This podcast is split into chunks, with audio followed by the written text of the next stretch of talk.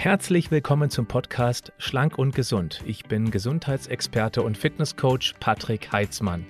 Dieser Podcast ist mir eine Herzensangelegenheit, weil ich dich unterstützen möchte, dass du noch fitter, gesünder und schlanker wirst. Schön, dass du mit dabei bist. Dr. Gerrit Käferstein war selbst Leistungssportler im American Football, spielte in der deutschen ersten Liga, danach auch in einem USA-College, kam zurück nach Deutschland, begann hier mit Athletiktraining im Profi-Basketball und auch für die Eishockey-Nationalmannschaft. Er machte dann den Doktor der Medizin mit Schwerpunkt Verletzungsprävention und veröffentlichte auch diverse Publikationen, wie zum Beispiel über das Vitamin D im Profisport. Anschließend machte er wieder in den USA eine zweijährige Weiterbildung zur funktionellen Medizin, danach wieder in Deutschland eine zusätzliche zweijährige Ausbildung im Bereich der klinisch psychischen Neuroimmunologie, also über die Zusammenhänge von Nerven und Immunsystem.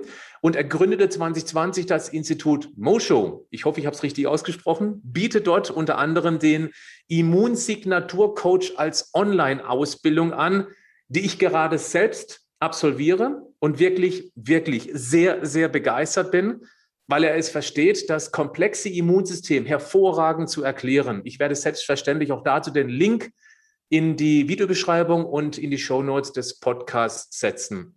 Wir haben uns schon ein wenig ausgetauscht, deshalb sind wir auch schon beim Du.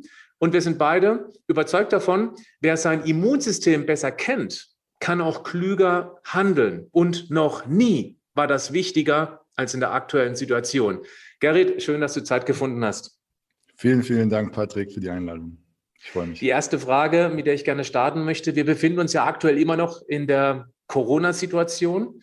Also wir sind im Dezember bei dieser Videoaufnahme hier. Wir sind also mittendrin in der vierten Welle und die Maßnahmen, die wurden wieder verschärft. Wir wollen gar nicht über die Maßnahmen sprechen, sondern vielmehr über die zweite Strategie, die so ein klein wenig fehlt, in der öffentlichen Wahrnehmung zumindest, und die wir auch durchaus selbst in der Hand haben nämlich unser Immunsystem. Was sind denn aus deiner Sicht die wichtigsten Stellschrauben, um die Immunabwehr nicht nur besser auf eine mögliche Impfung reagieren zu lassen, weil das ist ja auch ein ganz wichtiger Punkt, sondern auch allgemein schlagkräftiger zu machen, weil damit ja auch die Lebensqualität ihm insgesamt deutlich steigt. Ja, da sind äh, sehr viele wichtige und interessante Aspekte schon mit dabei. Ne? Also du hast schon so diesen, ein großes Kernthema angesprochen, nämlich, dass es immer zwei benötigt. Es braucht immer den, den Keim und auch den Wirt oder das Terrain, wie man auch gesagt hat. Ähnlich wie in einem Garten. Ne? Du brauchst den Samen und den Boden. Und mhm. äh, wenn die beiden miteinander interagieren, dann passieren die Dinge. Und wir sehen das halt auch bei sämtlichen Formen von infektiösen Erkrankungen. Das ist halt in, aus der Interaktion zwischen Keim und Wirt entsteht dann das, was wir dann Erkrankung oder Nichterkrankung oder schwere Erkrankung oder leichte Erkrankung halt bezeichnen. Und ähm, es ist natürlich wichtig, sich auf das Virus zu fokussieren, auch seine Ausbreitungsdynamik kennenzulernen und dann auch mit mechanischen, physikalischen Methoden wie Abstandshaltung, ähm, dezentraler Testung ähm, zu agieren. Dann ist es aber genauso wichtig, am Wirt auch die entsprechenden Maßnahmen einzugreifen. Ne? Dazu haben wir das, das Thema der Impfung ähm, und wir haben natürlich das Thema der Immunoptimierung. So, ne? Und damit haben wir halt vier sehr wichtige Säulen zu, zu einer so ganzheitlichen ähm, ich will nicht sagen Bekämpfung, weil da, da neigt man schnell zu, martialischen, zu martialischer Terminologie, sondern einfach zu einem Management von, von, von so einer Situation, in der wir halt gerade stecken. Und das, das Besondere an äh, Covid und auch einer Erkrankung wie Covid ist halt, dass es ein sehr, sehr steiles Differential gibt, wie, wie betroffen man von dieser Infektion dann halt ist. Ne? Wenn wir so die verschiedenen Stufen mal einteilen, man hat eine Infektion und in manchen Fällen wird eine Infektion zu einer Erkrankung die dann symptomatisch sich äußert. Ne? Also für eine Erkrankung sind Symptome notwendig, die gibt es in verschiedenen Abstufungen. So kann das dann halt auch bis zu schwereren Symptomen geben, mit, mit Krankenhausaufenthalt, gegebenenfalls auch im schlimmsten Fall bis zum Tode. Mhm. Und wir haben halt ein sehr, sehr steiles Differential, was wir halt sehen bei so einer Erkrankung wie, ähm, wie Covid. Steiles Differential, vor allem in Bezug auf das Alter. Ne? Wir sehen, dass äh, alte Menschen sehr, sehr stark betroffen sind. Da haben wir eine, eine Rate von Infektionen bis zum Tod bei über 80-Jährigen, wenn sie zusätzlich noch schwere Nebenerkrankungen haben, da kommen wir gleich drauf, von bis zu 20 Prozent, je nachdem, welche Studie man sich anguckt. Wahnsinn, das, ist natürlich, das, ist ja, das ist ja wahnsinnig hoch. Ne? Und deswegen ist natürlich berechtigterweise ähm, für die Menschen, die sich in dieser Population befinden, die sich sorgen um Leute in, in dieser Population, im nahen Umfeld, das ist ein hohes Risiko. Das ist eins von fünf. Nicht? Und ähm, Wenn wir jetzt aber das, das Altersdifferenzial mal nach unten verfolgen, dann sehen wir, dass es sehr, sehr steil abfällt, sobald wir in Richtung 60, 50, 40, sodass wir halt bei, bei einem 20-jährigen Junge oder Mädchen sind wir weit unter 0,001 Prozent äh, von Infektion bis zu einem schweren Verlauf. Das ist natürlich trotzdem jeder zu viel, das ist ganz klar. Ähm, aber wir haben ein steiles Differential. Und das betrifft sich auch auf das Thema der sogenannten Nebenerkrankungen. Ne? Ähm, wir sagen dann, okay, jemand, der ähm, zum Beispiel einen Bluthochdruck hat oder einen Diabetes, das sind so diese Nebenerkrankungskategorien, auf die wir gleich auch gerne näher eingehen können, dann finden wir, dass da eigentlich unabhängig von der Altersklasse das Risiko deutlich höher ist. Wobei, wenn ich das konkreter sagen und genauer noch sagen möchte, dann ist es sogar so, dass die Rolle der Nebenerkrankungen in jüngeren Jahren sogar teilweise eine größere Rolle spielt. Ne? Also bei einem über 80-Jährigen ist der Unterschied, ob er dann noch nebenerkrankt ist oder nicht, gar nicht mehr so groß. Mhm während er bei einem sehr jungen, 20, 30, 40, 50-Jährigen deutlich ist. Ja, das deshalb, bedeutet, wenn er eigentlich einen schwachen Verlauf hätte, wenn er keine Nebenerkrankung hätte, mit Nebenerkrankungen kann er eben erheblich schwerer ausfallen. Genau, und da können wir jetzt gleich gerne drüber sprechen, weil wir die, Mechanismen, warum das so ist, sind ja nicht gänzlich unbekannt. Ne? Wir können ja gerne mal genauer einsteigen, ähm, was es denn ausmacht, dass so ein Immunsystem kompetent mit so einem Virus umgehen kann oder eben auch nicht. Ne? Und das, was wir uns da einfach mal mitnehmen können, ist, dass das Immunsystem für seine Kompetenz drei Fähigkeiten braucht. Die erste Fähigkeit, die ein gutes Immunsystem braucht, ist eine frühe Reaktion. Ne, es muss in dem Moment, wo ein Virus oder ein Erreger kommt, den das Immunsystem dort nicht haben möchte, denn das Immunsystem hat die schwere Aufgabe zu unterscheiden zwischen was soll da sein und was soll nicht da sein, ne, weil wir haben ja auch symbiotische, äh, symbiotische Mikroorganismen die wir vielleicht später noch eingehen, aber wir brauchen eine frühe Reaktion. Wenn wir uns zum Beispiel die Fledermaus angucken, von der das SARS-CoV-2-Virus ja scheinbar stammt, die werden infiziert, aber erkranken nicht, weil die eine sehr, sehr frühe Reaktion haben, die sich über Interferon Gamma zeigt. Das ist ein Immunmodul, ein, ein Immunfaktor, der da sehr wichtig ist. Das Zweite, was ein Immunsystem braucht, ist eine präzise Reaktion. Und das bezieht sich vor allen Dingen auf Ebene T-Zellen und einige andere Immunmilitärs, die dann in der Lage sein müssen, das Virus oder Zellen, die von dem Virus befallen sind, recht gezielt anzugreifen, während die anderen in Ruhe gelassen werden. Und das Dritte, was sehr, sehr wichtig ist, ist eine Fähigkeit zur Selbstlimitierung. Nämlich das, was wir bei den schweren Verläufen halt sehen, das ist ein Immunsystem, was sich selber verstärkt und sozusagen den Rückwärtsgang nicht mehr findet. Ne? Es ist dann, es verstärkt sich selber in so einem positiven Feedback-Loop, was wir dann Zytokinsturm nennen.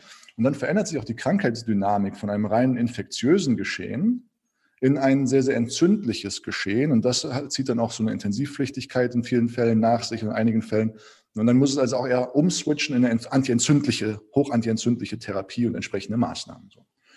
Und jetzt muss man mal gucken, dass man diese Immunkompetenz halt auch hinbekommt. Ne? Wir brauchen diese frühe Reaktion, wir brauchen die präzise Reaktion und wir brauchen die Selbstfähigkeit zur Selbstlimitierung. Und jedes biologische System, und dazu gehört auch das Immunsystem, braucht halt Ressourcen, aus denen es sich nährt, und es braucht die entsprechenden Herausforderungen. Ja? Warum sage ich auch, dass es Herausforderungen braucht? Ja, ne? Darf also ich noch eins ganz kurz ergänzen? Ja, ich glaube, das ist auch ein unheimlich wichtiger Punkt. Es braucht auch wenig Störfaktoren, die ja heutzutage immer schlimmer werden, immer mehr werden, damit es richtig funktionieren kann und nicht permanent abgelenkt wird. Das wäre vermutlich noch der dritte Punkt. Ja, das kann man, kann man sicherlich noch ergänzen, ne? dass das Immunsystem sich nicht zu viel auf anderen Schauplätzen befinden muss, ähm, so dass es dir eigentlich, das ist der Aufgabe, die da in dem Moment entscheidend ist, besser nachkommen kann. Ne, da kommen wir dann zum Beispiel zum Thema chronischer Stress und chronische Immunreizung, wie das halt unsere Fähigkeit zur akuten Immunfunktion halt reduzieren kann. Ne? Also die Ressourcen für so ein Immunsystem, die halt wichtig sind, sind halt, ähm, wenn wir in die Präzision halt reingehen, einige Mikronährstoffe wie zum Beispiel Vitamin C, die halt wichtig sind für die Interferonproduktion. Wenn wir in die Präzision reingehen, dann brauchen wir dann eine wichtige, eine gute Population an funktionierenden, naiven äh, und äh, entsprechend ausgebildeten T-Zellen, die vor allen Dingen im Alter so abnehmen, aber auch mit, äh, mit entsprechenden Nebenerkrankungen des Stoffwechsels. Und für die Selbstlimitierung brauchen wir so eine Substanzklasse, die nennt sich die Resolvine.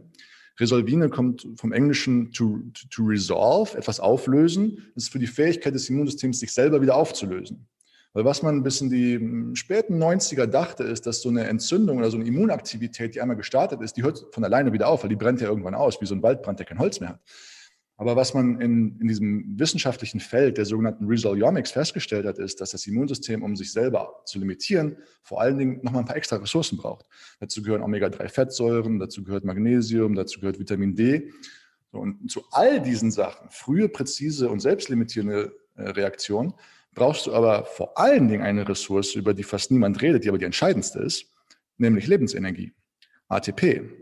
Mhm. Und diese Energie muss von unseren Zellen schnell zur Verfügung gestellt werden, weil so ein Immunsystem, was mit einem Keim konfrontiert ist, das muss ja ganz viele neue so Soldaten produzieren und das, da, da wird der, der, der, Energiebedarf eines Immunsystems steigt ja um 30 bis teilweise 50 Prozent an innerhalb von Stunden. Das ist der Grund, warum er auch sehr schnell müde ist, wenn man einen Effekt hat, weil der Körper richtig. umswitcht. Richtig. Jeder, der ein Fieber hat, kennt das, kennt das ganz genau, dass da ein paar Dinge passieren. Wir sind tagsüber müde, nachts können wir nicht richtig schlafen. Also es war so eine, die Energieversorgung verändert sich komplett. Ja? Und wir brauchen halt schnell Energie zur Verfügung. Und deshalb sehen wir auch, gerade bei SARS-CoV-2, dass vor allen Dingen all die Nebenerkrankungen, die mit dem Energiestoffwechsel zu tun haben, Blutzuckerstoffwechselstörungen, Blutfettstoffwechselstörungen, Insulinresistenz und Diabetes, teilweise der Bluthochdruck, der auch äh, indirekt eine Energiestoffwechselstörung ist und natürlich das Körperfett. Ne? Forschung der Charité Berlin, die davon spricht, neun Zentimeter mehr Bauchumfang ist 20 Prozent höheres äh, Covid-Risiko.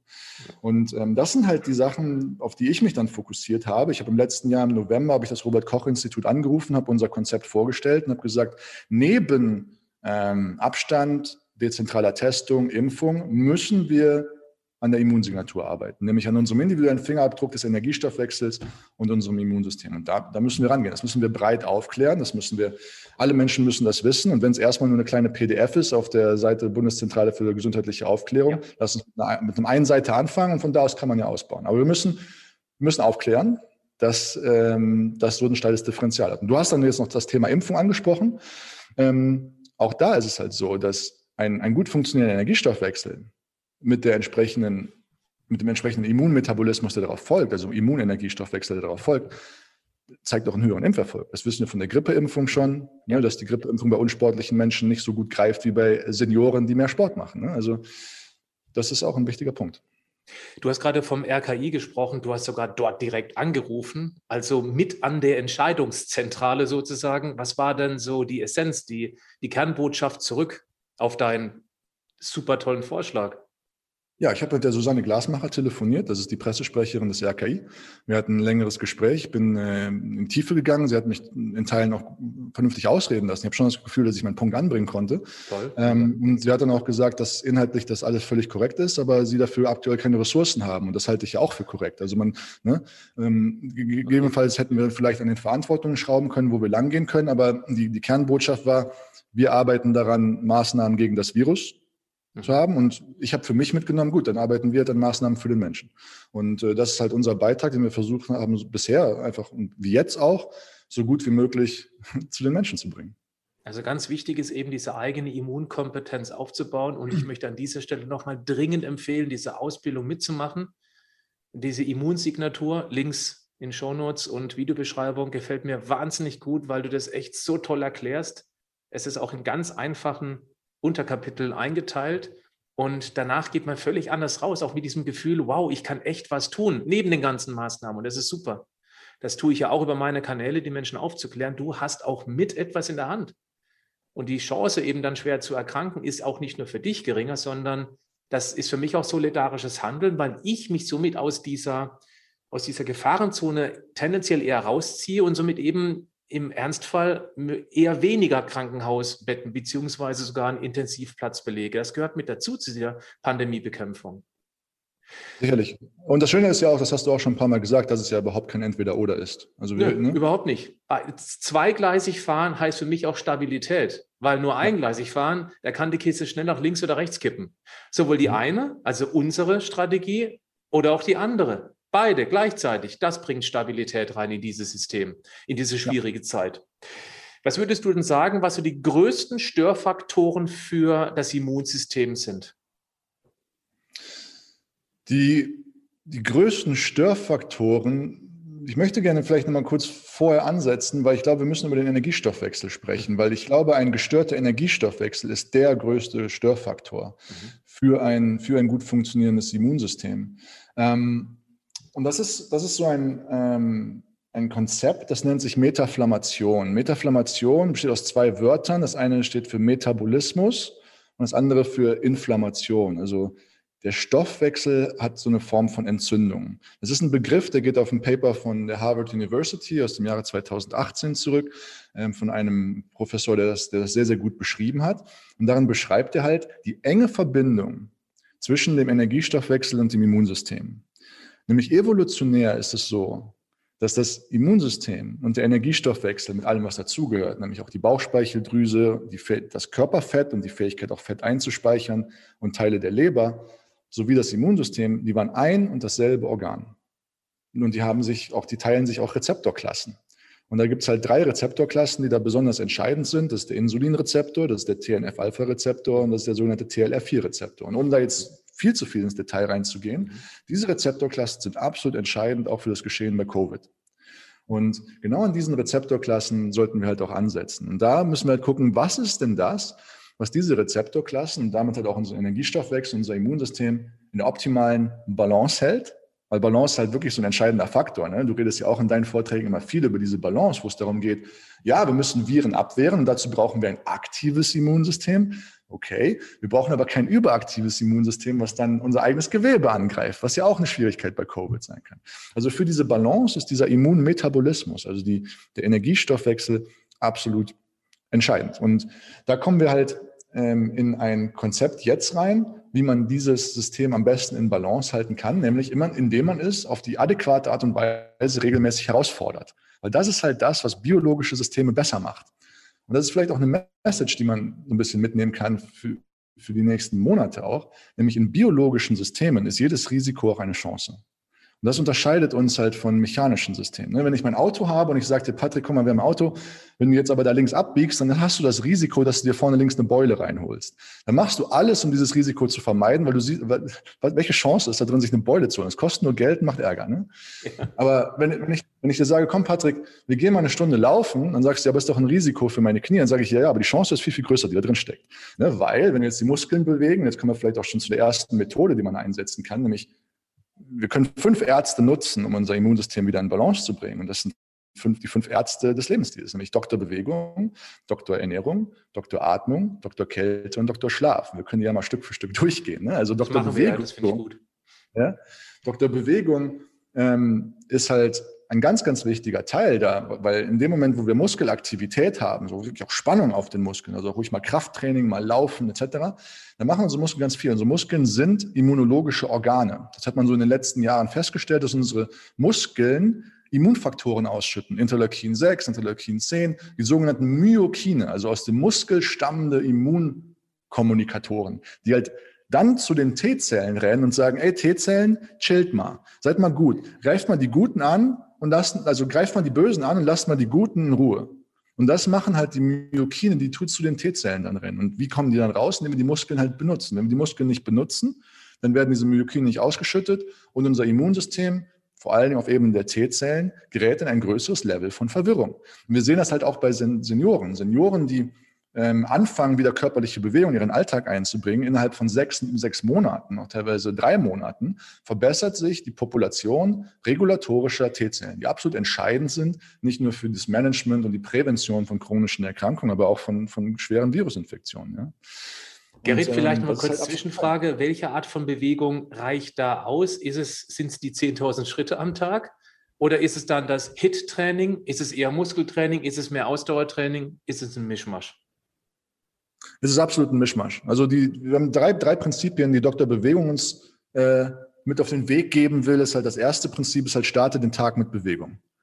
Starte den Tag damit, dass du deine Muskeln benutzt hast, die dann diese Myokine ausschütten, dein Immunsystem schon für den Rest des Tages erstmal auf den richtigen Weg schicken. Das primet auch unser ganzes Nervensystem darauf, dass unser Körper auch für Bewegung gemacht ist. Mhm. Das zweite Prinzip ist halt, bleib in Bewegung. Und das ist halt so ein, eine Mindset-Sache zwischen, hast du das Fahr Fahrstuhl-Mindset oder Rolltreppen-Mindset oder hast du das Treppen-Mindset? Und das gilt für alles. Mhm. So nimm die metaphorische Treppe bei allem, was du tun kannst. Ja? Ich finde es immer so spannend, wenn du am Flughafen bist. Dann ja. du, ne, kennst du, dann, dann, dann schaust du dir an, wie sie sich, wie sie in Schlange stehen für die Rolltreppe. Ja? Nach einem Transatlantikflug von zwölf Stunden sitzen.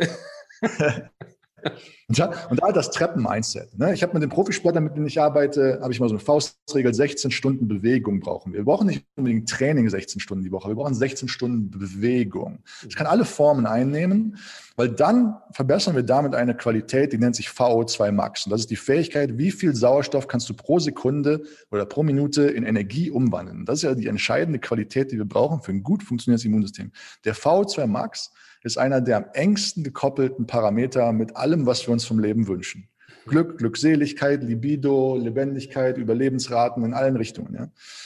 Und äh, das dritte Prinzip ist halt, bring deine Muskeln zum Brennen. Jetzt kommen wir zu dem, was du auch ein bisschen angedeutet hast. Krafttraining. Ja, okay. Der Vorteil von Krafttraining und auch High-Intensity-Intervalltraining ist, dass wir eine viel, viel größere Anzahl an Muskelfasern rekrutiert bekommen. Wenn ich jetzt einfach joggen gehe, dann bin ich, habe ich zehn Prozent meiner Muskelfasern an und die rotieren halt dann irgendwann durch und eine halbe Stunde später kommen die ersten zehn Prozent wieder dran, so ungefähr. Ja.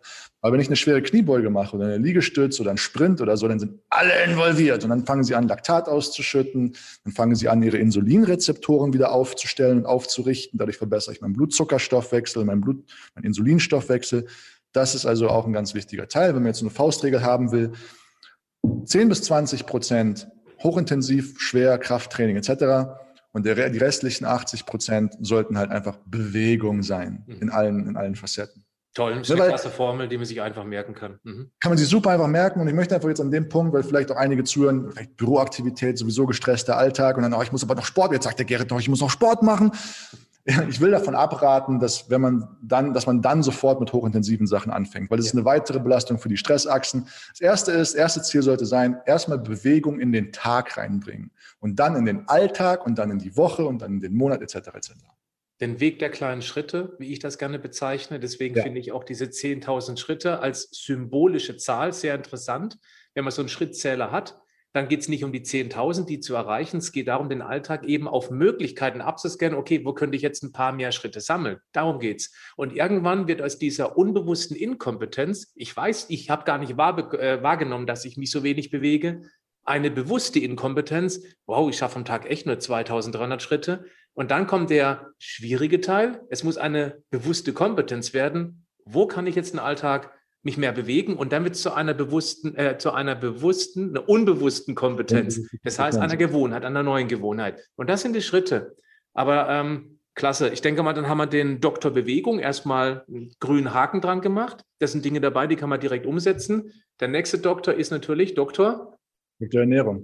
Ähm, ich will vielleicht zu Dr. Bewegung noch äh, den, den halt nutzen, um über ein wichtiges biologisches Prinzip zu sprechen, nämlich das Prinzip der Hormesis. Und das, das Prinzip der Hormesis mhm. ist halt das, was wirklich biologische Lebewesen unterscheidet von äh, physikalischen Maschinen. Mhm ich hole ein kleines bisschen aus. Mhm. Wenn ich, wenn ich jetzt eine Tasse in der Hand habe und diese Tasse fallen lasse, dann wird die je nach Fallhöhe kaputt gehen. Diese Tasse ist ein mechanisches, physikalisches System. Und wenn ich die jetzt nur ein bisschen fallen lasse, dann wird sie vielleicht nicht kaputt gehen, aber sie wird ein bisschen schlechter geworden sein. Sie wird auf jeden Fall nicht besser geworden sein. wenn ich jetzt dich frage, was ist denn das Gegenteil von dieser Zerbrechlichkeit, dann würdest du vielleicht sagen, das ist Stabilität, wie so ein Stein. Okay, dann nehmen wir halt einen Stein, lassen den halt fallen. Der wird vielleicht nicht direkt kaputt gehen, aber er wird ein kleines bisschen schlechter geworden sein. Es ist also, stabil ist nicht das Gegenteil von zerbrechlich, sondern stabil ist einfach nur ein bisschen weniger zerbrechlich. Das Gegenteil von zerbrechlich ist anpassungsfähig, nämlich ein, ein System, was durch eine kleine Belastung besser wird. Ne, wenn ich jetzt mit meinen Händen Gartenarbeit mache, dann sind meine Hände kurz schlechter und nach einer Zeit werden sie besser. Und das ist ein biologisches Grundprinzip, was für alles gilt. Das gilt auch für mein Immunsystem. Und deshalb nutze ich jetzt hier Dr. Bewegung als Aufhänger, weil immer mal wieder auch von immunologischen Kollegen gesagt wird, Sport würde das Immunsystem reduzieren. Und worauf sie damit anspielen, Worauf Sie damit anspielen, also Sie wissen das ja besser, häufig ist das vielleicht auch einfach nur eine Repräsentation von dem, was in den kurzen Medienformaten gebracht wird, aber worauf Sie damit anspielen, ist so dieses Thema Open Window nennt sich das, dass nach einer intensiven Sporteinheit die Immunbarrieren kurz runtergelassen sind. Warum? Weil die ganzen Immunzellen in die Muskeln gewandert sind und die sind halt nicht an den Oberflächen, an Lungeoberfläche etc., wo sie dann vielleicht auch ein Virus abwehren könnten. Das hält dann für ein paar Stunden an und danach ist das Immunsystem besser als vorher. Das ist also ein hormetischer Reiz, biologische Systeme nehmen Risiken und machen daraus Chancen. Und das ist das, das, ist das Schöne daran. Im Prinzip der ja. Superkompensation, ja. Genau, so, genau. Ähm, kommen wir zu Dr. Ernährung. Ähm, bei Dr. Ernährung ähm, gibt es natürlich ganz, ganz viele, an der Oberfläche ganz, ganz viele verschiedene Richtig- und Falsch-Situationen. Ich möchte, ähm, das haben wir auch in der Immunsignatur-Ausbildung gemacht, dass wir uns auf den biologischen Kern fokussieren. Homo sapiens, die Menschheit ist 300.000 Jahre alt. Irgendwie haben wir es auch ohne Ernährungsberater hierher geschafft. So, und ähm, da gibt es ein paar zentrale Prinzipien und die haben nichts mit vegan oder nicht vegan zu tun. Ne? Wenn wir uns zum Beispiel Naturvölker anschauen, dann hat das einfach ganz, ganz viel mit der Nord-Süd-Verteilung, mit dem Breitengrad zu tun, wo diese Naturvölker hausen. Wenn sie mehr am Äquator leben, sind sie pflanzlicher unterwegs, weil da einfach die Sonne ist und die Pflanzen wachsen lässt, die Tiere dünn sind und äh, wenn du eher der Wikinger warst, ne, dann bist du halt mit, äh, mit, mit Rentierleber aufgewachsen oder die Eskimos. Ja, also es, es hat damit nicht so viel zu tun, sondern womit es was zu tun hat, ist mit dem Proteingehalt der Nahrung, denn der ist sowohl in Äquatornähe als auch in, ähm, in Polnähe historisch und auch bei den aktuellen Naturvölkern immer etwas höher als das, was wir jetzt gerade in unserer industrialisierten Welt sehen. Ne, also eine gute Faustregel, das ist auch die erste das erste Prinzip von Dr. Ernährung, was er uns mit auf den Weg gibt, ist halt, guck, dass du Proteine mit jeder Mahlzeit hast. Mhm. Ne, weil das ist, das ist eine einfache Faustregel, womit man es halt dann auch darstellen kann, dass man auch auf einen entsprechenden Proteingehalt und damit halt auch auf einen Aminosäuregehalt, was ja ganz, ganz wichtige Ressourcen und Nährstoffe für unser Immunsystem sind, dann auch kommt. Also so ein aktiviertes Immunsystem, was ich jetzt aufbäumen möchte, das braucht, braucht zum Beispiel Glutamin. Und das sollten wir dem halt dann auch zur Verfügung stellen können. und Gerrit, darf ich ganz kurz hier rein, weil das liegt mir wahnsinnig am Herzen, denn da, wo Covid-19 richtig wütet, ist in dem Pflege- und Altenheim. Und wenn man sich die Nahrung dort einmal anguckt, das, äh, ich glaube, eine Katastrophe ist noch leicht untertrieben. Das ist praktisch nährstofffrei und auch enorm eiweißarm. Und ich bekomme es aus meiner Community, die sehr engen Kontakt haben durch Bekannte oder Verwandte im Altersheim, aber auch selbst dran arbeiten, immer wieder bestätigt. Es gibt Ausnahmen, keine Frage. Ähm, das sind die, die die Fahne hochhalten. Aber wie soll sich ein Immunsystem einigermaßen adäquat entwickeln, wenn man so eine katastrophale Grundversorgung hat? Das ist nicht möglich. Ist wahrscheinlich ähnlich. Ja, es ist nicht möglich. Es hat nicht die adäquaten Ressourcen, um, um, um gelingen zu können. Ich habe letztes Jahr mit dem Dr. Kamper, der ist viele Jahre der Vorsitzende der ähm, Ernährungsintensivmedizin gewesen, über 20, 25 Jahre. Und der hat sehr, sehr klare Worte mit mir gesprochen, auch meinte, wir haben ein massives Unterernährungsproblem, gerade in den Pflegeheimen und in den Krankenhäusern, auch in, in, in chronischen Erkrankungssituationen. Ähm, da hat er mir Daten genannt, die habe ich kaum glauben können, wo er davon gesprochen hat, dass teilweise bis zu 60 Prozent der Menschen mit Krebs zum Beispiel eher an der Unterernährung sterben als an dem Krebs mhm. selber. Und das ist, das ist etwas, was wir, das ist ein wichtiger Punkt, den du da machst. Gerade wenn es um die vulnerabelsten Populationen geht, müssen wir sicherstellen, dass die Ressourcen da sind, damit ein Immunsystem gelingen kann. Und das sind halt Aminosäuren, das sind Fettsäuren, das sind Mikronährstoffe. Da ja, wäre ein gezielter. Einsatz in einem Pflege- und Altenheim, auch im Krankenhaus, würde mit Sicherheit mit verhältnismäßig äh, mäßig wenig Kapital würden wir unglaubliche Fortschritte erzielen. Da bin ich, also ich bin da wirklich von tiefstem Herzen überzeugt davon. Wird aber nicht gemacht. Äh, eindeutig. Und da gibt es viele Initiativen, die in diese Richtung gehen. Wir haben es noch nicht geschafft, das gesellschaftlich ja. ähm, anzugehen. Ja. ja, weil wir eben eingleisig fahren und balancieren auf diesem Eingleis, leider. Machen wir weiter mit, ähm, wir waren gerade beim Immunnährstoff Nummer eins, Protein, sprich Eiweiß oder um genau zu sein, Aminosäuren, weil das Immunsystem besteht nun mal aus Aminosäuren. Und wie geht es weiter? Was brauchen wir noch? Dringend, was sind so ganz, ganz wichtige Nährstoffe für ein funktionierendes Immunsystem? Ähm, ganz wichtige Nährstoffe für ein funktionierendes Immunsystem sind zum Beispiel Magnesium. Ne? Magnesium ist das, was sich im Zentrum von Chlorophyll befindet. Das ist der grüne Farbstoff von Pflanzen. Deswegen kann man sich ganz einfach merken, das, was grün ist, hat Magnesium. Nicht? Mhm. Und äh, der Magnesiumgehalt, der hat sich in den letzten Jahren verändert, auch in den Böden, auch in den Pflanzen. Der ist ein bisschen weniger geworden. Deswegen kann es halt auch sein, dass eine extra Zuführung von Magnesium dann auch mal sinnvoll sein kann, selbst wenn man eine, eine hohe Menge an Pflanzen konsumiert. Ja. Weitere wichtige Nährstoffe sind Omega-3-Fettsäuren. Omega-3-Fettsäuren gehören zu der großen Klasse der Resolvine, die also daran beteiligt sind, ein Immunsystem auch wieder zu lenken und präziser zu machen und auch selbst zu limitieren. Diese Omega-3-Fettsäuren finden sich vor allen Dingen in der marinen Nahrungskette, Algen, Fische und dann aber auch in höheren Lebewesen und Säugetieren wie äh, Wiederkäuer, Kühe und äh, anderes Vieh. Und ergänzend noch Omega-3, insbesondere das EPA, DHA, ich glaube eher EPA, wirkt auch potenziellen Entzündungen im Körper entgegen, was auch ein wichtiger Punkt ist, weil somit nimmt man den Reiz weg, dass das Immunsystem abgelenkt wird permanent. Absolut. Ne? Entzündung ist ja die Sprache des Immunsystems. Ne? Und wenn wir in so einen Zytokinsturm geraten, dann haben wir halt hohe Level an Entzündung. Und Omega-3 wirkt halt an einem zentralen Schalter, der diese Entzündung auslöst, an dem sogenannten NF-kappa-B-Schalter. Da bringt das Omega, die Omega-3-Fettsäure, vor allen Dingen EPA primär, ähm, Ruhe rein. Ja. Der dritte Nährstoff, auf den du jetzt mit Sicherheit zu sprechen kommst, da bin ich mir ganz sicher, weil wir praktisch im Winter ohnehin alle damit unterversorgt sind, weil wir nicht mehr artgerecht leben, ist ich denke, du meinst damit Vitamin D. Natürlich. Vitamin D, evolutionäre kurze Backstory davon ist, äh, weil die Frage ist ja, wenn doch, wenn doch Vitamin D so wichtig ist, wir haben es denn früher bekommen, ne? lass uns das vielleicht kurz beantworten. Äh, in Äquatornähe haben wir natürlich die vertikale Sonneneinstrahlung, das strahlt auf unsere Haut, da wird dann Cholesterin in Vitamin D umgewandelt. Ne? Also Cholesterin und Sonne ergeben dann Vitamin D. Und wenn wir das ähm, dann in nördlicheren Gefilden, die Eskimos oder die Wikinger, wie haben die das gemacht? Je weiter ja. wir vom Äquator uns entfernt haben, desto fetter sind die Tiere geworden, desto fetter sind auch die Lebern der Tiere geworden, desto mehr Vitamin D hat sie auch in diesen Tieren befunden. Also Fischleber enthält große Mengen Vitamin D. Meine Oma hat mir damals immer Lebertran noch gegeben aus diesen Blechkanistern. Da hat Omega-3-Fettsäuren und Vitamin D in hohen Mengen. Ähm, finnische Kinder wurden bis in die 80er Jahre noch mit 4.000, 5.000 Einheiten Vitamin D täglich versorgt, als einfach Grundversorgung. Stopp. Und das, Darf ich nochmal ganz kurz, wie viele Einheiten? Betonen Sie ruhig nochmal. 4.000. Für Kinder. Korrekt. Und äh, uns wird empfohlen eine Maximaltagesdosis von 1000. Ich glaube, die DGE hat gerade 400 oder 800 oder so in der Empfehlung. 800 sind es. Sie haben von 4 auf 800 erhöht. Ich glaube, dass maximal empfohlen werden darf 1000 Einheiten. Und ja. ähm, jetzt einfach mal das auf der Zunge zergehen lassen und vielleicht mal drüber nachdenken. Über Vitamin D könnte man definitiv einen eigenen Vortrag halten. Ich halte es auch für einer der wichtigsten Faktoren, weil ähm, alle Nährstoffe können wir rein theoretisch mit unserer heutigen Ernährung aufnehmen, zumindest in der Theorie. Aber Vitamin D eben nicht, weil wir essen keine Leber mehr. Und Vitamin D wird ja im, mit Umweg über die Leber in den Nieren zu einem Hormon. Und dieses Hormon hat massiven Einfluss auf alles Mögliche. Und ich glaube, das ist ein ganz entscheidender Punkt. Das wäre auch für, aus meiner Sicht einer der wichtigsten Punkte, ein echter Game Changer in der Pandemie als zweite Maßnahme, mal die Leute ähm, den Vitamin D-Level zu bestimmen per Test. Tests sind die Menschen mittlerweile ohnehin gewohnt und dann eben auch gezielt auffüllen. Ich bin mir sehr sicher, dass wir eine massive Verbesserung des gesamtdeutschen äh, Gesundheitszustandes hätten. Siehst du das auch so? Eindeutig. Ich kann da vielleicht noch ein paar Sachen zu sagen. Also erstmal vielleicht, wie wir zu diesen 400 oder 800 Einheiten kommen.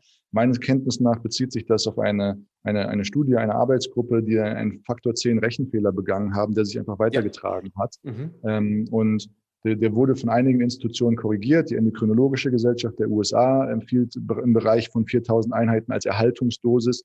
Es gab große Untersuchungen in verschiedenen Richtungen. Eine interessante Sache finde ich dann, wo alle großen Vitamin D-Forscher be befragt wurden, einfach, was machst du denn selber? Ja, und das war alles im Bereich von alles im Bereich von 4.000, 5.000 Einheiten. Wir sehen jetzt gerade in Bezug auf Covid, dass einerseits prophylaktisch die Rate der Intensivaufnahmen ab einem Vitamin D-Spiegel über 30 fast gar nicht mehr existent ist.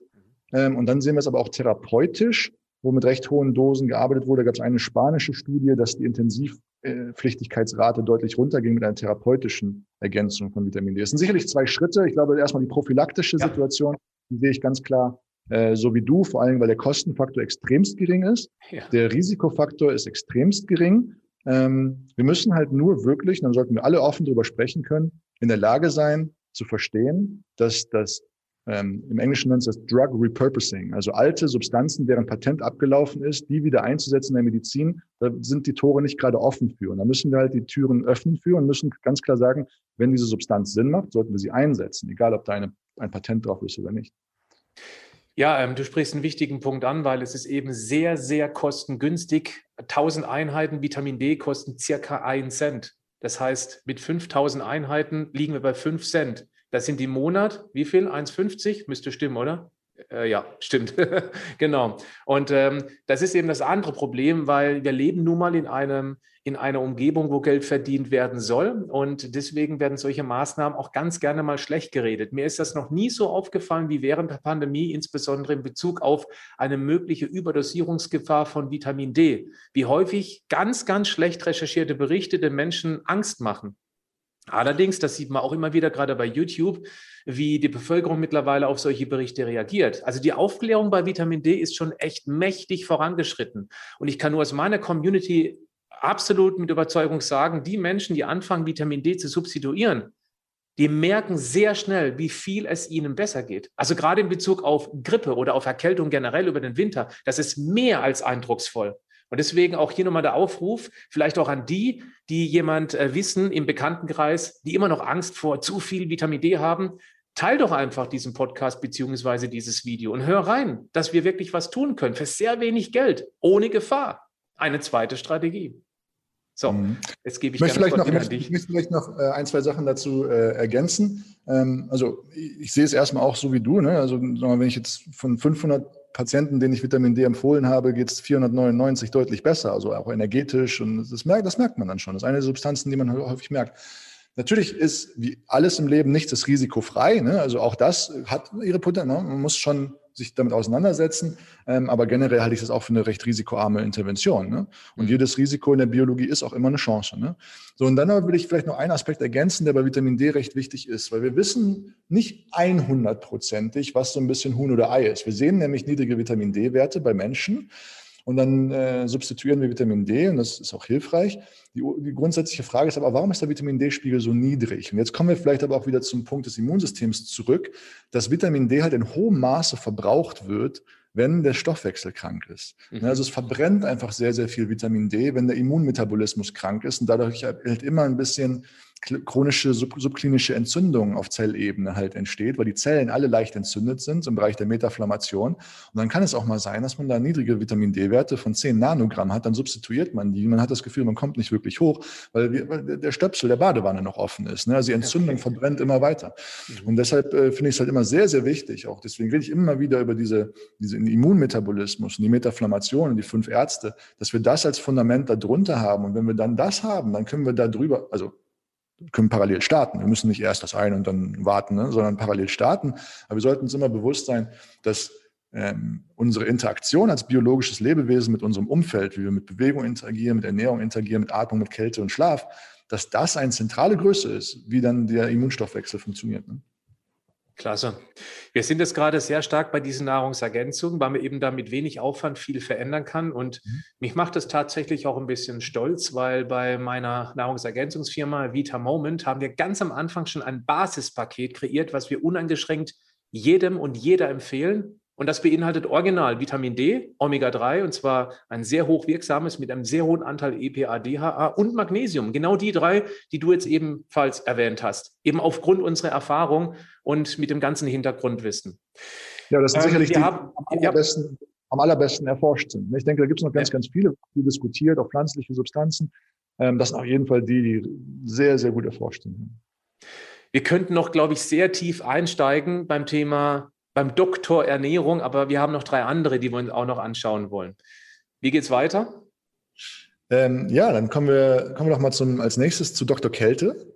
Ne, weil Dr. Sehr Kälte ist mhm. so, oh, Dr. Kälte, was soll das denn? Kälte ist ja gar nicht so. Ich will mich, will mich erkälten, was soll das denn? Ich dachte, wir wollen ja Erkältungen verhindern. ja, äh, ich meine, das ist natürlich sicherlich eine interessante Frage, ob Kälte überhaupt zu Erkältungen führt. Ne? Ich denke, jede Herausforderung haben wir eben bei Bewegungen gesehen jede Herausforderung macht unser System, unser biologisches System natürlich erstmal ein bisschen schwächer. Ne? Mhm. Und dadurch kann natürlich alle dieser Sachen uns erstmal dieses offene Fenster ein bisschen schwächer machen. Und deswegen sagt man auch, ja, ich war heute draußen, habe mir einen Zug geholt und habe eine Erkältung. Aber was wir wissen über den chronischen Einsatz von Kältemaßnahmen, Kneipp hat das damals schon gehabt, mhm. Wechselbäder, Wechselduschen, barfuß über die Wiese laufen, kalte Bäder, Eisbäder, da gibt es jetzt gerade auch ähm, den, den Eismann, den Wim Hof, ein Holländer, der auch mit der Universität Rotterdam das sehr, sehr gut erforscht hat. Was passiert, wenn ich, wenn ich bestimmte Atemtechniken, da kommen wir gleich noch zu, und Kältetechniken einsetze? Was passiert, wenn ich dann mit einem gefährlichen, in dem Fall war es ein Bakteriengift, injiziert werde? Ne, da haben die Teilnehmer genommen, haben gesagt, okay, wir nehmen mal die Hälfte der Gruppe, die macht mal hier so Atemübungen und Kältetechniken und die andere Gruppe, die legt sich einfach nur ins Bett und dann gucken wir mal, wenn wir beiden jetzt Bakteriengifte injizieren, die sogenannten Endotoxine, eine sehr, sehr gute Substanzklasse, also sehr, sehr gut erforschte Substanzklasse, ähm, die eigentlich immer ein Fieber auslöst. Ne? Immer Fieber und Schnupfen und Symptome. Wir geben beiden das und stellen fest, die, die in der Kälte waren, die Atemtechniken gemacht haben, die haben keine Symptome. Und okay. die, die nichts gemacht haben, die werden krank. Mhm. Ne? Und das ist dann auch so ein richtiger Kernpunkt der Neuroimmunologie. So hast du mich auch so ein bisschen vorgestellt, das Nervensystem, das Immunsystem, wie das miteinander interagiert und auch der Stoffwechsel mit dem Immunsystem. Weil was bei Kälte passiert ist, du hast zwei Mechanismen, Kälte, äh, Kälte abzuwehren im Körper. Das eine ist durch Zittern. Mhm. Die Muskeln reiben aneinander, dadurch entsteht Wärme und so können wir uns wieder aufwärmen. Aber wir zittern ja nicht die ganze Zeit und trotzdem sind wir bei 38 Grad. Wir müssen also noch einen zweiten Mechanismus haben. 37 dann, hoffentlich. ja, 37. Ähm, dann sind wir, dann sind wir ähm, im Bereich der Zellen, der Mitochondrien, mhm. wo wir auf Ebene, auf Ebene der Mitochondrien ein kleines Enzym haben, das nennt sich Thermogenin, also Wärme generierend. Und dieses Thermogenin-Enzym hat eine braune Farbe. Mhm. Deswegen nennen wir halt Fettgewebe, was einen hohen Anteil von Thermogenin hat, nennen wir auch braunes Fett. Mhm. Und der Anteil an braunem Fett der steigt halt, wenn wir häufiger Kältekontakt haben. Der ist bei Kindern auch noch recht hoch. Der bleibt aber auch hoch, wenn wir regelmäßig Kältekontakt behalten. Der fällt Und der kann auch wieder kommen. Der kann auch wieder kommen. Mhm. Kann auch wieder kommen. Also der Thermogeningehalt von Mitochondrien und von Zellen, der steigt halt mit regelmäßigem Kältetraining. Und das Spannende daran ist, das ist wie ein Kurzschluss. Dieses Enzym löst einen Kurzschluss aus, sodass halt anstatt Kalorien in Energie umzuwandeln, wird, werden Kalorien in Wärme umgewandelt. Dadurch verbrennt man extra Kalorien, man schafft es besser schlank zu bleiben. Das ist ein, ein Vorteil, den man davon hat. Aber vor allen Dingen auf den Immunmetabolismus hat es einen großen Effekt. Und deshalb sehen wir halt auch, dass regelmäßige Kälteanwendungen ein wichtig, wichtiges präventives Gut sind für eine gelingende Immunfunktion. und das kann man ganz, ganz auf ganz viele verschiedene Arten und Weisen anfangen. Ich sage den meisten Leuten, macht ihr einfach mal die Dusche am Ende kalt und dann halt die Füße drunter. Genau, also nicht direkt zack drunter mit Kopf und Nacken und, und äh, fast sterben gefühlt, sondern eben wirklich da mal für fünf oder zehn Sekunden eine Seite, Fuß, andere Seite, ganz langsam sich reinarbeiten oder eben auch mal draußen, wenn es nicht gerade regnet oder windet, im T-Shirt bei ähm, zwei, drei, vier oder auch minus zwei, drei, vier Grad spazieren gehen.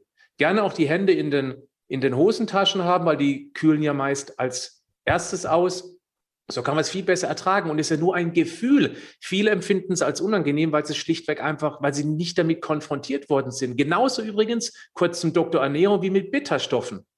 Bitterstoffe kennen wir nicht mehr, aber wenn wir anfangen, wieder bitterstoffreiche Lebensmittel zu essen, geht es uns nicht nur viel besser, weil es super für die Leber ist, sondern wir empfinden dann das Bittere sogar als geschmackvoll, als einfach eine weitere Varianz. Und das wurde uns abtrainiert, genau wie die Kälte. Absolut, ich kann dir, ich kann dir nicht mehr zustimmen, weil die Kälte ist, ein, ist fast schon eine Metapher für unser gesamtes gesellschaftliches Leben. Mhm. Uns wurde ein bisschen abtrainiert, sich dem Unangenehmen zu stellen. Ja. Und das, die Kälte ist, ist, äh, ist unangenehm, du sagst es. Es ist unangenehm. Aber es ist nur ein Gefühl, mehr nicht. Es ist nur ein Gefühl und es ist ein Gefühl, was dich reifen lässt, was dich, was dich, was dich besser macht, was dich wachsen lässt. Da, da steckt Wachstum drin.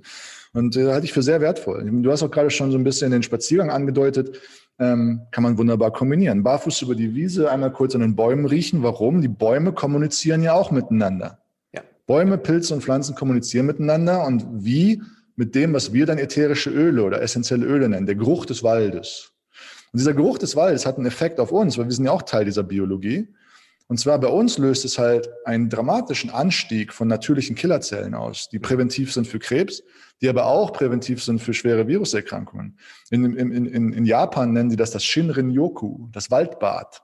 Mhm. Das zweimal pro Woche Waldbad kann den Anteil an natürlichen Killerzellen um bis zu 50 Prozent erhöhen.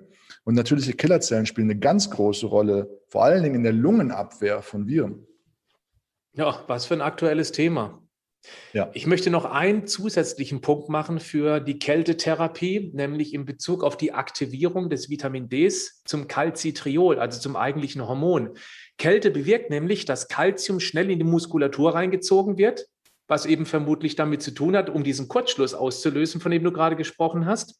Und wenn Kalzium reingezogen wird, sinkt der Kalziumspiegel im Blut. Und jetzt Achtung, dann kommt das Parathormon, das wird produziert in der Nebenschilddrüse. Und dieses Parathormon sorgt für die Aktivierung von Vitamin D zum Hormon, weil das dafür sorgt, dass eben wieder mehr Kalzium einströmt ins Blut. Und somit habe ich diese Vitamin D-Aktivierung zum Hormon und das unterstützt wiederum die Immunabwehr. Ist also noch ein extra Punkt.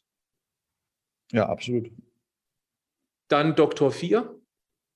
Gehen wir mal zu Dr. Atmung, weil wir hatten das ja eben auch schon als Teil der Studie genannt. Also Dr. Atmung hat natürlich jetzt erstmal ein paar offensichtliche, auch fast schon anatomische, mechanische Effekte. Ne? Wenn ich meine Lunge und die Muskulatur meiner Lunge und die Gewebe meiner Lunge, wenn ich die regelmäßig trainiere, dann sind die elastischer, flexibler, anpassungsfähiger und das hat große protektive Eigenschaften. Also jeder, der in einem Krankenhaus landet, kriegt dann ein kleines Atemtrainingsgerät, dass man die Lunge trainiert. Und das kann man halt auch schon vorher machen. Ne? Und das machen wir einfach über tiefe ein- und Ausatmen. Ne? Dadurch dehnt sich die Lungengefäße aus. Die Austauschfläche, die Gasaustauschfläche ver, ver, vergrößert sich um Faktor 20, 30. Mhm. Ja, Weil und dadurch alles aufgeht, klar. Mhm. alles geht auf, viel, haben wir viel, viel mehr Sauerstoffaustausch. Das ist also der, der physiologische, physikalische Effekt schon fast. Dann haben wir natürlich den Effekt auf unser Nervensystem, dass vor allen Dingen über eine verlängerte Ausatmung unser regeneratives, unser heilendes Nervensystem, der Parasympathikus, aktiviert wird. Wir sind häufig in einer Situation, wo wir viel und tief einatmen, aber nur, nur, kurz und schnell ausatmen. Und einfach nur das lange Ausatmen zu kultivieren, wirklich als täglich, als konstantes, kultivierendes, lange auszuatmen, das gibt halt mehr Platz für den Parasympathikus. Dadurch steigt die Aktivität.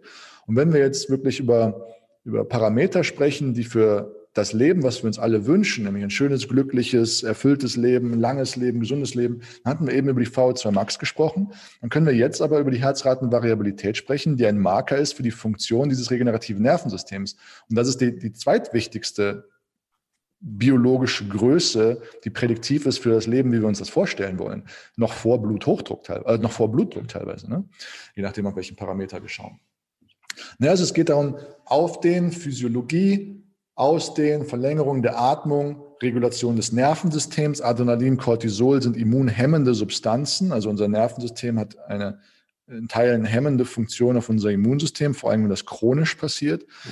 Und dann aber auch gleichzeitig können wir Atemtechniken nutzen, wie sie zum Beispiel in dieser Studie von dem Eismann Wim Hof da genutzt wurden. Das sind Hyperventilationstechniken. Da atme ich ein bisschen schneller und tiefer, als ich es vielleicht gewohnt bin. Dann mache ich dann Und dadurch verändere ich dann mein O2 und CO2-Gehalt, öffne die Gefäße, massiere mein Gehirn dabei, massiere meine Lunge von innen. Und das sind sehr, sehr viele positive nachgewiesene Effekte. Vor allen Dingen auf ein Enzym, wofür es 2017 den Medizin-Nobelpreis gab, auf das HIF1-Enzym. Das ist ein sauerstoffregulierendes Enzym an unseren Zellen. Und ähm, das reguliert, wie gut unsere Zellen mit Sauerstoff umgehen können, wie viel Sauerstoff sie brauchen, wie viel sie reinlassen, wie viel sie wieder rausgeben ähm, oder verstoffwechseln. Und solche Trainingsformen können halt unser HIF1 in eine bessere Position bringen, mit Sauerstoffarmut auch umzugehen. Ne? Also alles, was uns, also auch wieder so ein Grundsatz der Biologie, jedes Risiko ist eine Chance. Wenn ich jetzt so hyperventiliere, ist das ein Risiko? Hat man schon mal davon gehört, dass Leute beim Justin Bieber Konzert umfallen? Ja, aber man macht das erst nicht alleine, sondern macht das in Anleitung in der richtigen Gruppe. Auch, auch per Video geht das, weil das Risiko ist nicht so hoch, wie man glauben mag. Und dann auch die Luft anzuhalten und dabei den Sauerstoffgehalt sinken zu lassen, das kann man auch wunderbar machen. Also es gibt nicht einen dokumentierten Fall, wo jemand an der Oberfläche, Luftoberfläche, also nicht im Wasser. Im Wasser mal sollte ja, man das nicht. Das ist lebensgefährlich, klar. Genau, aber es gibt nicht einen dokumentierten Fall, wie das an der normalen Luftoberfläche, wenn man es im eigenen Bett oder so äh, übt, solche Atemtechniken, wie das mal irgendwie ein Problem, Problem ausgelöst hat. Ne? Es, hingegen gibt es tausende von Studien, die geguckt haben, ähm, was passiert denn, wenn man die Luft anhält und passiert da was Schlimmes und keine konnte was Schlimmes finden. Ne? Weil wissen wir aus Expeditionen zum Mount Everest, dass halt solche kurzen Luftanhalte Momente mhm. nicht zu vergleichen sind mit der Sauerstoffarmut, die zum Beispiel einem Schlaganfall passiert oder bei einer Erstickung oder sowas. Das also, da hat man immer direkt diese Metaphorik, aber das hat damit erstmal auch gar nichts zu tun. Ne, und dadurch kann man. Ja, ja Gerrit, ich wollte sorry, sagen, da, da, solche Techniken, also einerseits diese Atemverlängerung, um das vegetative Nervensystem zu beruhigen und dann aber auch zwei, dreimal pro Woche wirklich intensive Atem Training über Hyperventilationsmethodiken, die wir auch alle in der Immunsignatur vorstellen. Da gibt es aber auch viele andere, über die, die über diese Methoden sprechen, auch sehr gut darüber sprechen. Ähm, kann man halt seine Immunfunktion verbessern. Ich möchte ich, das ist vielleicht letzte, letzte qualifizierte Anmerkung. Wir reden häufig über Immunsystemverbesserung. Also gerade auch in der Fitnessszene reden wir über Immunsystemverbesserung. Ich komme ja auch selber aus der Fitnessszene, ist auch Teil meiner Sprache. Ähm, und dann löst das eine Gegenreaktion aus, dass jemand sagt, man kann das Immunsystem aber nicht verbessern. So, und deswegen möchte ich vorschlagen, dass wir halt darüber sprechen, ja, okay, alles klar, man kann es nicht supraphysiologisch verbessern, man kann es nicht über die natürliche Menschenfähigkeit verbessern. I get it, verstehe ich. Aber hier ist, hier ist mein, mein Punkt und den hast du, den siehst du wahrscheinlich genauso. Wir sind gesamtgesellschaftlich nicht bei der normalen natürlichen Funktion. Und, genau. und, und, diese, und diese Techniken bringen uns mindestens mal bis zur normalen, natürlichen menschlichen Funktion. Mhm. Zwei Punkte möchte ich gerne noch ergänzen. Nummer eins, gerade bei Stress merkt man auch sehr, sehr stark, dass man sehr oberflächlich atmet. Das merkt man auch, wenn ein Mensch aufgeregt ist. Das heißt, ganz flache Atmung und ähm, das hinterlässt natürlich Spuren, weil dann steigt, steigen eben natürlich die Stresshormone an und dann haben wir eben die ganze Kaskade hinten dran, die dann negativ auf das Immunsystem auswirkt. Und viele Menschen haben jetzt nicht diesen akuten Stress, aber trotzdem atmen sie den ganzen Tag sehr flach. Und da kommt der zweite Punkt. Ich bin auch sehr begeistert von der sogenannten Boxatmung. Also vier Sekunden tief einatmen, vier Sekunden lang die Luft halten, vier Sekunden lang ausatmen, wieder vier Sekunden lang die Luft halten. Das sind in Summe 16 Sekunden, das Ganze viermal. Wir sind bei knapp über einer Minute. Und wenn man sich das zwei, dreimal am Tag per Signal, Smartphone oder Wecker einrichtet, dann ist es genau wie dieses bewusst wahrnehmen, wie gut es mir dadurch tut. Und irgendwann macht man es automatisiert. Dann kommt es auf die biologische Festplatte und wird zu einer Gewohnheit, weil es uns gut tut. Aber zuerst müssen wir uns dazu äh, bewusst motivieren mit eben einem Signal, wann man es eben machen soll. Jetzt kommen wir zu Doktor Nummer 5. Doktor Nummer 5. Jetzt sind wir bei Dr. Schlaf schon.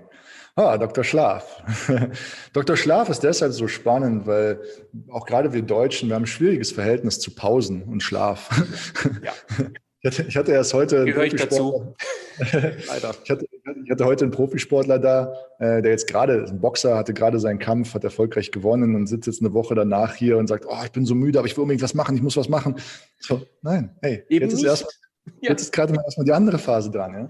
Und wir sind, wir, sind, wir sind ständig im Zeitdruck. Und da möchte ich vielleicht, bevor wir jetzt gleich über die Physiologie von Dr. Schlaf, ein bisschen über die Philosophie von Dr. Schlaf sprechen, weil äh, wir sind so oft im Zeitdruck und wir haben das Gefühl, wir müssen alle Dinge gleichzeitig machen. Da möchte ich vielleicht einfach sagen, aus meinem Freundes- und Bekanntenkreis sind ein paar Väter verstorben in den letzten Jahren. Und das ist natürlich sehr, sehr, sehr, sehr schmerzhaft, das mitzuerleben. Und ähm, was aber vor allen Dingen eine große Erkenntnis für uns alle dabei halt war, dass, dass dass ein großer Teil dieser Menschen weiter existiert. So ihr, ihr, Körper, ihr Körper hat sich verändert und ist entsprechend in die Erde gegangen und ist, hat eine Symbiose eingegangen mit allem anderen, was da ist.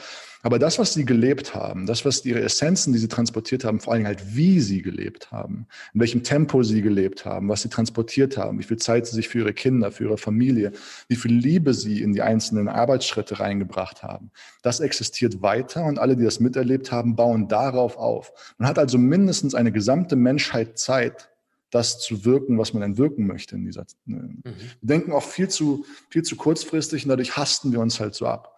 Mhm. Und ähm, das ist halt, glaube ich, ein wichtiger Faktor, wenn es um Dr. Schlaf geht, weil wir haben immer das Gefühl, ich habe doch keine Zeit für Schlaf. Man hat keine Zeit dafür, nicht zu schlafen. Weil ich, ich habe auch ein Buch über Schlaf geschrieben und eine der Kernessenzen, die ich am Anfang da versuche zu transportieren, ist halt, dass der Schlaf eine hochaktive Phase ist, ohne Beteiligung deines Bewusstseins. Mhm. Dein Bewusstsein ist kurz raus. Das macht andere Sachen. Das muss ein paar Simulationen fahren und wie du im Leben navigieren solltest und so. Aber dein Körper, der, der, der macht gerade so viel.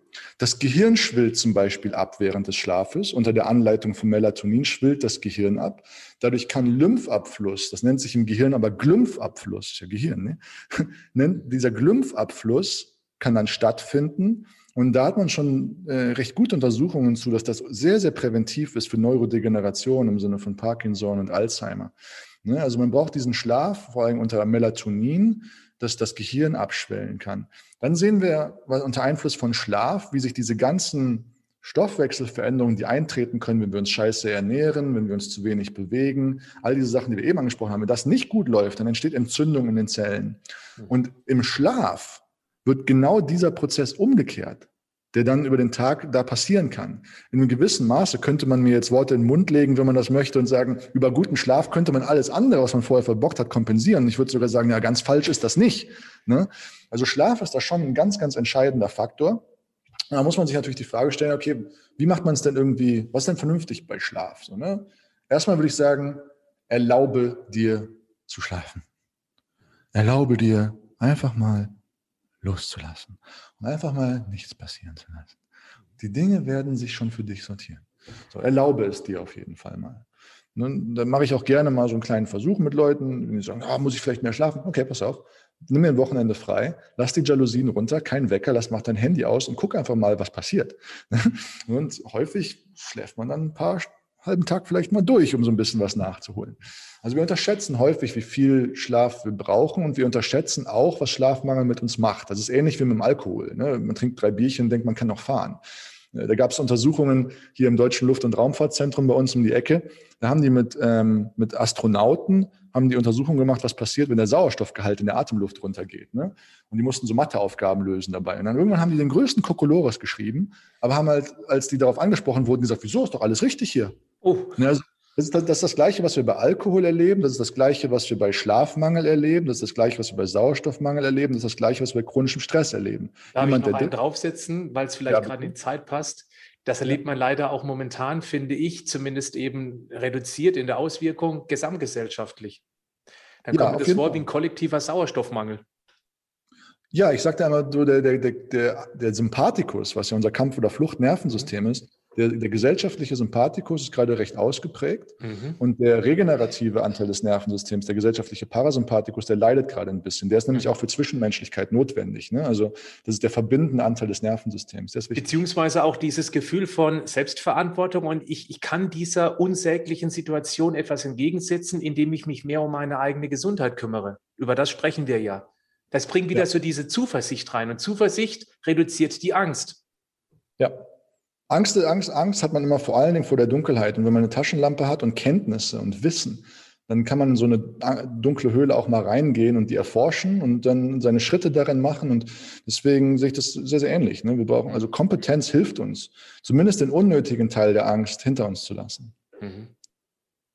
Wir haben Doktor Bewegung, Doktor Ernährung, Doktor Atmung, Doktor Kälte, ich habe es jetzt umgedreht, und Doktor Schlaf. Ich würde allen Menschen, die jetzt hier bis zum Schluss gespannt zugehört haben, dringend empfehlen, macht diese Immunsignatur-Ausbildung mit. Du hast die Möglichkeit, das sogar dann noch für dich selbst, nicht nur, nicht nur für dich selbst anzuwenden, sondern auch andere Menschen dann eben für dieses Thema zu begeistern. Mir macht diese Ausbildung riesengroßen Spaß. Auch ich fühle mich immer mehr bestätigt, je tiefer in diese Ausbildung reinkomme, als ich bin es erst in Woche eins. Ich freue mich auf die anderen Wochen und äh, möchte mich super herzlich bedanken. Das war ein äußerst interessantes Gespräch mit dir, Gerrit. Und ähm, ja, dir als mein Gast gehören die Abschlussworte. Ja, erstmal vielen, vielen Dank für die Einladung.